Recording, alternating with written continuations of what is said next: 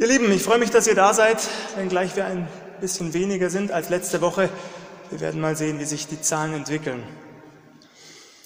Hattet ihr schon einmal eine Vision? Hat Gott der Herr euch schon einmal ein Bild gezeigt, ein Bild geschenkt, das ihr vor eurem inneren, vor eurem geistigen Auge gesehen habt? Genau darum wird es heute aber auch nach Pfingsten noch gehen, um die Visionen des Propheten Zacharia. Zacharia ist einer der bekannteren der sogenannten kleinen Propheten, der auch im Neuen Testament wiederholt zitiert wird. Was wissen wir von ihm? Von ihm wissen wir tatsächlich vergleichsweise viel im Unterschied zu anderen von den kleinen Propheten. Wir wissen, dass Zacharia in Babylon geboren wurde. Er ist also ein sogenannter nachexilischer Prophet, der allerdings mit etwa 50.000 weiteren Juden aus dem babylonischen Exil nach Jerusalem zurückgekehrt war. Wir wissen, dass Zacharia der Sohn Berechas und der Enkel des Priesters Ido war. Das bezeugen auch die biblischen Schriften von Esra und Nehemia. Bibelausleger nehmen an, dass, Zacharia nicht nur Prophet, sondern auch Priester war und darüber hinaus noch sehr, sehr jung, als er berufen wurde und sozusagen sein Amt antrat. Mit der Zerstörung Jerusalems durch die Babylonier im Jahr 586 vor Christus und die damit zusammenhängende Deportation der Juden endete das sogenannte Südreich Juda. Das Nordreich das war längst untergegangen, bereits 722 vor Christus, also fast 150 Jahre vorher, als Israel von den Assyrern besiegt worden war. Auch das 70-jährige Exil in Babylon wurde lange vorher durch den Propheten Jeremia angekündigt. Das Volk war über Jahrhunderte ungehorsam. Witwen und Waisen wurden vernachlässigt, das Recht gebeugt Irgendwann reichte es Gott dem Herrn und das Volk wurde dafür bestraft. 70 Jahre fern der Heimat waren die Folge. Allerdings hatte der Prophet Jeremia nicht nur dieses 70-jährige Exil angekündigt, sondern auch, dass das Volk nach dieser Zeit wieder zurückkehren dürfe. Und das bewahrheitete sich tatsächlich, nachdem das babylonische Reich untergegangen und an die Perser gefallen war. Die Bibel berichtet uns davon in verschiedenen Schriften, unter anderem und ganz deutlich im Buch des Propheten Daniel, aber auch wiederum bei Esra und Nehemia. Nach der Rückkehr nach Jerusalem wurde mit dem Wiederaufbau des Tempels begonnen.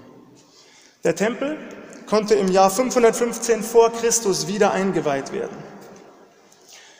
Übrigens, das ist sehr spannend. Etwa zeitgleich mit Zacharia wirkte auch der Prophet Haggai. Das Buch des Propheten Haggai, das findet ihr unmittelbar vor dem des Propheten Zacharia, denn sie haben ähnliche Themen. Vermutlich zwischen August und Dezember 520 vor Christus hält Haggai nur vier Predigten. Vier Predigten hält er und verschwindet dann wieder, salopp gesagt, von der Bildfläche. Einfach so. So schnell wie er gekommen war, ist Haggai wieder verschwunden. Worum ging es ihm? Es ging ihm darum, das Volk zum Weiterbau am Tempel zu ermutigen. Denn Druck von außen, aber auch innere Niedergeschlagenheit hatten sehr schnell nach der Rückkehr dafür gesorgt, dass der Wiederaufbau des Tempels und auch der Stadt Jerusalem rasch zum Erliegen kam. Haggai nun ermahnt eindringlich, er ermahnt das Volk Israel, ganz eindringlich, nicht zuerst auf sich selbst zu sehen, nicht zuerst auf die Nöte oder Probleme, auf die Belastungen rundherum, sondern den Blick stets auf Gott gerichtet zu halten und ihren Gott dadurch zu ehren, dass sie den Tempel so schnell wie möglich wieder aufbauen. Und tatsächlich so geschieht es. Das Volk fasst neuen Mut, es geht wieder an die Arbeit, der Tempel wird errichtet. Daraufhin erlebt das Volk Gottes eine neue Segensfülle, eine neue Zeit des Segens. Ihr Lieben, daran können wir auch heute noch sehen, wie recht unser Herr Jesus Christus hat, wenn er im Matthäusevangelium sagt, wir sollen ihm und seinem Reich die oberste Priorität in unserem Leben einräumen. Ihn an die erste Stelle setzen. Tun wir das? Damit zurück zu Zacharia. So wie Haggai ermutigte auch er, dieser junge Mann, das Volk zum Weiterbau am Tempel. Er tat das vor allem dadurch, dass er den Menschen Gottes zukünftige Pläne für Israel offenbarte. Ganz wunderbare Pläne. Und diese Pläne werden ihm in den schon erwähnten Visionen gezeigt. Heute werden wir uns zwei davon ansehen, auch aus Zeitgründen, die nächsten Folgen. Aber wir werden auch die weiteren Kapitel, nicht nur diese acht Visionen betrachten, sondern auch die weiteren Kapitel des Buches, denn das lohnt sich bei Zacharia ganz besonders. Bevor er seine Visionen geschenkt bekommt, erinnert er das Volk zunächst an die Geschichte seiner Vorväter. Ich habe es gerade gesagt, das Volk hatte oft nicht auf des Herrn Wort gehört, im Gegenteil. Sie beteten andere Götzen an, fielen ab. Und der Prophet macht damit von Beginn an klar, dass sich das Volk auch jetzt nicht nach der Rückkehr aus dem babylonischen Exil in falscher Sicherheit wiegen dürfe. Ja, Gott der Herr, er hat große Pläne mit seinem auserwählten Volk, das gilt, aber das bedeutet nicht, dass die Menschen nun Narrenfreiheit hätten, wie man so sagt. In Kapitel 1 ab Vers 7 heißt es dann wie folgt. Am 24. Tage des 11. Monats, das ist der Monat Shebat, im zweiten Jahr des Königs Darius, geschah das Wort des Herrn zu Zacharia, dem Sohn Berechias, des Sohnes Idus, dem Propheten. Ich sah in dieser Nacht und siehe, ein Mann saß auf einem roten Pferde und er hielt zwischen den Myrten in der Tiefe. Und hinter ihm waren rote, braune und weiße Pferde. Und ich sprach, mein Herr, wer sind diese? Und der Engel, der mit mir redete, sprach zu mir, ich will dir zeigen, wer diese sind. Und der Mann, der zwischen den Myrten hielt, antwortete, diese sind's, die der Herr ausgesandt hat, die Lande zu durchziehen. Sie aber antworteten dem Engel des Herrn, der zwischen den Myrten stand, und sprachen, wir haben die Lande durchzogen und siehe, die ganze Erde liegt ruhig und still. Hier befinden wir uns in einer Nacht Anfang des Jahres 519 vor Christus. In dieser einen Nacht sieht Zacharia acht Visionen über die Zukunft Israels. Es sind Segenspläne Gottes, die schon für die Zeit Zacharias gelten und doch zugleich die Jahrhunderte überbrücken und letztlich bis zur Herrschaft des Messias am Ende der Welt reichen. Das Muster der Visionen ist dabei eigentlich immer dasselbe. Dem Propheten Zacharia wird etwas gezeigt, Anschließend wird ihm die Bedeutung durch einen Engel erklärt. In der ersten Vision sieht Zacharia einen Reiter, einen Mann auf einem roten Pferd. Das ist sehr, sehr spannend, denn dieser Mann auf dem roten Pferd wird in Vers 11 als Engel des Herrn identifiziert. Etliche Bibelausleger, denen ich mich übrigens nur sehr, nur allzu gerne anschließe, sehen in diesem Engel des Herrn unseren Herrn Jesus Christus selbst der sich schon im Alten Testament immer wieder zeigt und offenbart. Wir werden auf diese spannende Gestalt, den Engel des Herrn, vor allem im Zusammenhang mit der vierten Vision noch einmal genauer eingehen. Hier in der ersten Vision wartet der Engel des Herrn auf weitere Reiter. Sie sollen ihm Bericht erstatten. Das sind weitere Engel, die als Kundschafter ausgesandt worden sind. Wir haben die Lande durchzogen, sagen sie, als sie zurückkommen. Alles ist ruhig und still, alles ist friedlich. Es gibt keine kriegerischen Auseinandersetzungen. Die Auslegung dieser Verse ist in zwei Richtungen denkbar. Es könnte sein, dass Zacharia hier sieht, wie es gerade ist. Der derzeitige Zustand nach dem babylonischen Exil, nach dem Untergang des babylonischen Reiches wird ihm gezeigt. Diese Auslegung ist bei genauerer Betrachtung zumindest fragwürdig, denn die momentane Zeit, die Zeit, in der Zacharia lebte, war für Israel trotz der Rückkehr aus dem Exil alles andere als ruhig und friedlich. Nach wie vor lebten sie unter fremder Herrschaft. Ja, die babylonische Gefangenschaft, sie war zu Ende. Tausende Juden waren zurückgekehrt ins gelobte Land. Aber ruhig war es noch lange nicht. Esra und Nehemia schildern das sehr detailliert in ihren eigenen kurzen Schriften. Wenn ihr wollt, lest das auch einmal. Das ist sehr, sehr spannend und aufschlussreich. Sie schildern, wie es den aus dem Exil zurückgekehrten Juden erging, welchen Druck sie erlitten. Nicht nur durch äußere Bedrohungen, sondern eben auch durch innere Traurigkeit und Niedergeschlagenheit. Doch selbst wenn es tatsächlich ruhig und still gewesen wäre, nehmen wir das einfach mal an, wäre es sozusagen eine erzwungene Stille gewesen, ein erzwungener Friede. Warum? Die Perser waren an der Macht, sie hatten die Babylonier abgelöst, aber auch die Ausdehnung der persischen Herrschaft funktionierte nicht ohne Unterdrückung, nicht ohne Ungerechtigkeit. Und daher ist es wahrscheinlich, und das nehmen viele Ausleger an, dass Zacharia hier in dieser ersten Vision gezeigt wird, wie es einmal sein wird. Nämlich dann, wenn der Messias, unser Herr Jesus Christus, wiederkommen wird. Am Ende wird es ja ein sogenanntes tausendjähriges Friedensreich geben unter der Herrschaft Jesu Christi. Und dann wird genau das zutreffen, was die himmlischen Kundschafter ihrem Herrn hier berichten. Alles ist ruhig und still. Wir haben Frieden. Betrachten wir die nächsten Verse. Ich lese aus Sacharja 1 die Verse 12 bis 17. Da hob der Engel des Herrn an und sprach, Herr Zebaut, wie lange noch willst du dich nicht erbarmen über Jerusalem und über die Städte Judas, über die du zornig gewesen bist, diese 70 Jahre? Und der Herr antwortete, antwortete dem Engel, der mit mir redete, freundliche Worte und tröstliche Worte. Und der Engel, der mit mir redete, sprach zu mir, predige und sprich. So spricht der Herr Zebaut.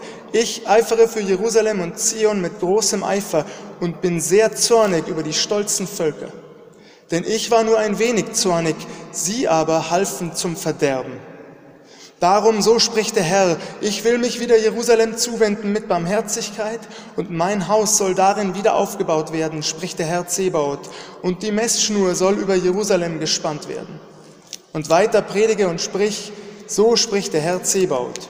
Es sollen meine Städte wieder Überfluss haben an Gutem und der Herr wird Zion wieder trösten und wird Jerusalem wieder erwählen. An den Bericht der Kundschafter schließt nun eine Fürbitte an. Und das ist sehr, sehr interessant. Der Engel des Herrn bittet hier stellvertretend für das Volk Israel. Hier sehen wir, falls die Auslegung tatsächlich zutrifft, was ich glaube, dass der Engel des Herrn Jesus Christus ist, dass bereits das Alte Testament sehr deutlich die Dreieinigkeit stützt. Ja, zugegeben, an dieser Stelle fehlt noch die Erwähnung des Heiligen Geistes, aber der Heilige Geist wird später in Kapitel 4 bei Zacharia erwähnt. Hier bittet der Engel des Herrn, unser Herr Jesus Christus, Gott der Sohn, den Herrn Zebaut, den Herrn der Herrscharen, also Gott den Vater. Und er bittet, was bittet er? Hier müssen wir genau hinhören. Er bittet darum, sich Jerusalems und der Städte Judas zu erbarmen. Es geht hier also nicht um die Bevölkerung. Ein Großteil der Juden war bereits zurückgekehrt aus der Gefangenschaft. Es geht tatsächlich um die Städte als solche. Natürlich allen voran Jerusalem sowie den Tempel Gottes aber auch um die anderen Städte Judas, die ebenfalls zerstört und in Mitleidenschaft gezogen worden waren. Diese Städte im gelobten Land sollen so schnell wie möglich wieder errichtet werden. Das ist die Bitte des Engels des Herrn. Dass das Land wieder in alter Pracht und Herrlichkeit erscheint. Außerdem wird unser Blick auf den Zorn Gottes gelenkt, den Zorn Gottes auf die Völker, die Israel zu lange und zu hart unterdrückt haben. Gott war nur ein wenig zornig, so heißt es im Text, doch die Völker, sie halfen beim Verderben Israels mit. Sie halfen dabei mit, indem sie Jerusalem zerstörten. Sie legten es in Schutt und Asche, sie verschleppten die Menschen. Sie halfen beim Verderben. Und sie überschritten eine von Gott gesetzte Grenze. Nun spricht Gott der Herr hier auch Gericht über diese Völker, über die heidnischen Völker. Aber es kommt auch zu Segensverheißungen an Israel. Sechs Segenssprüche über Israel und Jerusalem. Gott wird sich Jerusalem wieder barmherzig zuwenden. Sein Haus, der Tempel, wird wieder errichtet werden. Dazu die ganze Stadt ringsherum. Alle Städte, nicht nur Jerusalem als Hauptstadt, sondern alle Städte rundherum sollen wieder im Überfluss leben. Die Einwohner Jerusalems sollen getröstet werden und Israel wird als solches wiedererwählt und in seine Stellung als auserwähltes Volk Gottes eingesetzt werden, so könnte man es formulieren. Etwa vier Jahre nach dieser Prophezeiung wurde der Tempel tatsächlich fertiggestellt. Rekordzeit. Etwa 80 Jahre später war die ganze Stadt so gut wie wieder auferbaut. Allerdings wird auch hier gegen Ende der ersten Vision wieder deutlich, sie weist weit über die Zeit Zacharias hinaus. Nicht nur auf die Gegenwart bezogen, sondern auf zukünftige Ereignisse, die auch uns noch bevorstehen. Aus dem Buch des Propheten Ezechiel, ich kann das hier nur kurz anreißen, erfahren wir, dass Gott der Herr am Ende der Tage wieder in seinen Tempel wohnen wird. Und das ist sehr, sehr spannend, wenn man bedenkt, dass in Israel schon der Bau des dritten Tempels vorbereitet wird. Dann muss noch der Antichrist kommen, dann kommt die Trübsalzeit. Wir erfahren das in der Offenbarung, wir haben heute nicht die Zeit dafür. Aber es ist sehr, sehr spannend, dass das schon vom Propheten Zacharia gesehen wird, ihm gezeigt wird. Fest steht, das Volk Israel wird durch den Segen der Gegenwart Gottes zu neuer Pracht und Herrlichkeit gelangen. Und spätestens im himmlischen Jerusalem wird der Herr schließlich mitten unter uns wohnen. Da wird es keinen Tempel mehr geben. Der Herr, der Herr selbst wird mitten unter uns wohnen und unser Gott sein. Was für eine fantastische Zusage. Betrachten wir noch die zweite Vision. Ich muss etwas auf die Uhr sehen. Ich lese aus Zacharia Kapitel 2 die ersten beiden Verse zunächst. Und ich hob meine Augen auf und sah, und siehe, da waren vier Hörner. Und ich sprach zu dem Engel, der mit mir redete, wer sind diese? Er sprach zu mir, es sind die Hörner, die Juda samt Israel und Jerusalem zerstreut haben. Erneut erhebt der Prophet seine Augen. Er sieht ein neues Bild vor sich entstehen. Dieses Mal vier Hörner. Etwas zusammenhangslos. Er sieht keine Tiere dazu, nur diese vier Hörner. Das Horn war einerseits ein Symbol der Stärke, andererseits steht es häufig für heidnische Herrscher. In dieser Vision handelt es sich also sehr wahrscheinlich um vier heidnische Mächte, die Juda, Israel, Jerusalem zerstört, zerstreut haben. Manche Bibelausleger setzen diese vier Hörner mit Assyrien, Babylon, Griechenland und Medo-Persien gleich. Andere setzen sie mit den vier Reichen gleich, die im Buch des Propheten Daniel genannt werden. Das wären Babylon, Medo-Persien, Griechenland und Rom.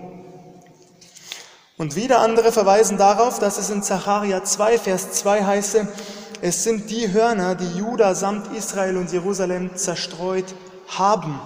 Sie haben es bereits getan. Das bedeutet, hier geht es um ein Ereignis in der Vergangenheit und damit kann es sich nicht um die vier Reiche aus dem Buch des Propheten Daniel handeln. Wenn man dieser Auslegung folgt, und das kann man, dann könnte es sich um die folgenden vier Reiche handeln, Ägypten, Assyrien, Babylon, Medo-Persien. Ich weiß, es ist etwas schwierig, manches überschneidet sich auch. Und es gibt sogar noch eine vierte Auslegung. Eine vierte Gruppe deutet die Zahl 4, die hier erwähnt wird, eher symbolisch. Sie sieht darin sozusagen alle Widersacher des Volkes Israel. Im Sinne von Juda und Jerusalem drohe Gefahr aus allen Himmelsrichtungen, von allen Seiten. Bis hierhin müssen wir also leider festhalten, es ist nicht eindeutig zu entscheiden, um welche vier Reiche es sich handelt. Jede Auslegung hat etwas für sich und ist mehr oder weniger plausibel. Hören wir hin, wie es weitergeht, ab Vers 3. Und der Herr zeigte mir vier Schmiede, Da sprach ich, was wollen die machen? Er sprach, jene sind die Hörner, die Juda so zerstreut haben, dass niemand mehr sein Haupt erhob. Diese aber sind gekommen, jene abzuschrecken und die Hörner der Völker abzuschlagen, die ihr Horn gegen das Land Juda erhoben haben, um es zu zerstreuen. Wenn wir definieren können, wer diese vier Schmiede sind, dann können wir auch entscheiden, um welche vier Reiche es sich bei den Hörnern handelt. Lasst es uns versuchen. Zunächst zu dem Wort Schmied. In der Luther-Übersetzung ist die Bedeutung etwas eingeengt worden, denn der Begriff im Hebräischen bezeichnet ganz allgemein einen Handwerker, der mit Holz, Stein oder Metall arbeiten konnte, ist also etwas weiter gefasst. Leider muss ich euch mitteilen, dass auch an dieser Stelle wenigstens drei Auslegungen denkbar sind und auch plausibel. Die erste Auslegung lautet so, da die Gefahr vierfach bestand, vier Hörner, müsse auch die Rettung vierfach erfolgen. Ganz logisch. Für einige weisen diese Schmiede darauf hin, dass der Sieg des Volkes Gottes friedlich erreicht werden wird, ohne Kämpfe, ohne kriegerische Auseinandersetzungen. Sie nehmen Bezug auf den Propheten Haggai, den ich eingangs erwähnt habe, und sprechen davon, dass diese vier Schmiede Rückkehrer aus dem babylonischen Exil sind, die den Tempel wieder errichten und die damit anzeigen, es ist alles friedlich vonstatten gegangen. Die Perser haben den Auszug Israels aus dem Exil erlaubt. Sie konnten zurückkehren nach Israel. Eine andere Auslegung lautet allerdings so, die vier Schmiede stehen symbolisch wiederum für vier Reiche, genau wie die vier Hörner. Und von diesen vier Reichen löst eines das andere ab. Manche gehen davon aus, dass die vier Schmiede, und jetzt wird es etwas kompliziert leider, aber ich kann es euch nicht ersparen, für Medien Persien, Griechenland, Rom und zuletzt für das messianische Königreich stehen, also wiederum das tausendjährige Friedensreich unter der Herrschaft unseres Herrn Jesus Christus. Damit würden sich die vier Hörner teilweise mit den vier Schmieden überschneiden. Und eine dritte Auslegung geht in eine allgemeine Richtung. Sie lässt offen, um wen es sich bei diesen vier Schmieden handelt. Ausleger, die sich dieser dritten Deutung anschließen, sagen, es ist einfach unmöglich, das zu entscheiden. Wir können es nicht entscheiden. Weder um wen es sich bei den vier Hörnern handelt, noch um wen es sich bei den vier Schmieden handelt. Und ihr Lieben, so leid mir das tut, ich muss es ehrlich zugeben, es ist fast nicht möglich. Und deswegen lasse auch ich es offen. Ich kann es nicht entscheiden. Jede dieser genannten Auslegungen hat etwas für sich. Was jedoch feststeht, und das ist ganz eindeutig, welche Auslegung man am Ende auch wählt. Jede hat eine biblische Grundlage. Jede kann ich biblisch gut begründen und sie zeigt, jede Auslegung zeigt, dass Gott der Unterdrückung Israels in der Vergangenheit bereits immer wieder ein Ende gemacht hat, aber auch am Ende einen Endpunkt setzen wird, einen endgültigen Endpunkt. Das steht fest. Ich fasse zusammen. Wir hätten uns sehr viel mehr Zeit nehmen können und wahrscheinlich sogar müssen, um diese ersten beiden Visionen des Sacharia genauer zu betrachten. Ich mache euch an dieser Stelle einfach Mut. Bewegt sie weiter in eurem Herzen. Bewegt sie weiter, das lohnt sich immer, über Gottes Wort nachzudenken, auch die Parallelstellen aus den genannten Büchern dazu zu lesen, gerade was Daniel angeht oder Esra und Nehemia. Es lohnt sich, in Gottes heiligem Wort zu forschen und offen zu sein für weitere Erkenntnisse, die der Heilige Geist uns schenken kann und will, ein ganzes Leben lang. Wenn wir dafür offen sind, das ist die Voraussetzung. Oft tut der Heilige Geist das sogar genau dann, wenn wir nicht damit rechnen. Mir ging es vor kurzem so, als ich unseren kleinen Sohn Emanuel ins Bett gebracht habe. Da kam mir auf einmal ein Gedanke in den Sinn und äh, wie so ein Blitz hat es mich durchzuckt mir ist etwas gekommen, was ich so noch nie gesehen hatte. Zu einem anderen Thema als diesem, deswegen auch nur nebenbei. Aber das ist so spannend, wie der Heilige Geist wirkt, wenn wir dafür offen sind. Und deswegen freue ich mich schon jetzt auch auf die weiteren Visionen, von denen manche sehr viel klarer sein werden als diese ersten beiden, was die Auslegung angeht. Bereits heute können wir aber abschließend festhalten, Gott der Herr, das zeigt die erste Vision, beobachtet diese Welt.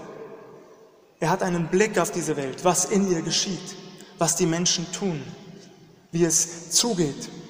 Und das weiß er auch heute noch unter uns. Er weiß genau, wie es in uns aussieht, in dir und mir.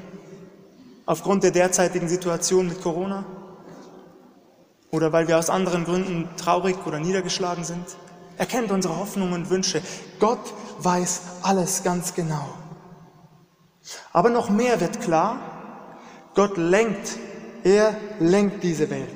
Er lenkt die Geschicke ganzer Völker, er lenkt die Geschicke seines auserwählten Volkes, er lenkt die Geschicke einzelner Menschen, die er auch beruft in seinen Dienst, wie den Propheten Zacharia. Und auch das gilt noch heute. Wenn wir uns ihm zur Verfügung stellen, kann er auch uns gebrauchen. Er kann auch uns benutzen, ein Licht zu sein in dieser Welt, Menschen Hoffnung zu spenden, Trost zu geben, Mut zu machen. Vielleicht beruft er uns nicht zum Propheten, vielleicht hat er einen anderen Auftrag und ich mache uns zum Ende dieser Predigt einfach Mut, seien wir offen dafür, was Gott für dich und mich noch vorbereitet hat, zu seiner Ehre und zum Wohle der Menschen. Und wer weiß, vielleicht sogar zum Wohle ganzer Völker. Gelobt sei Gott. Amen.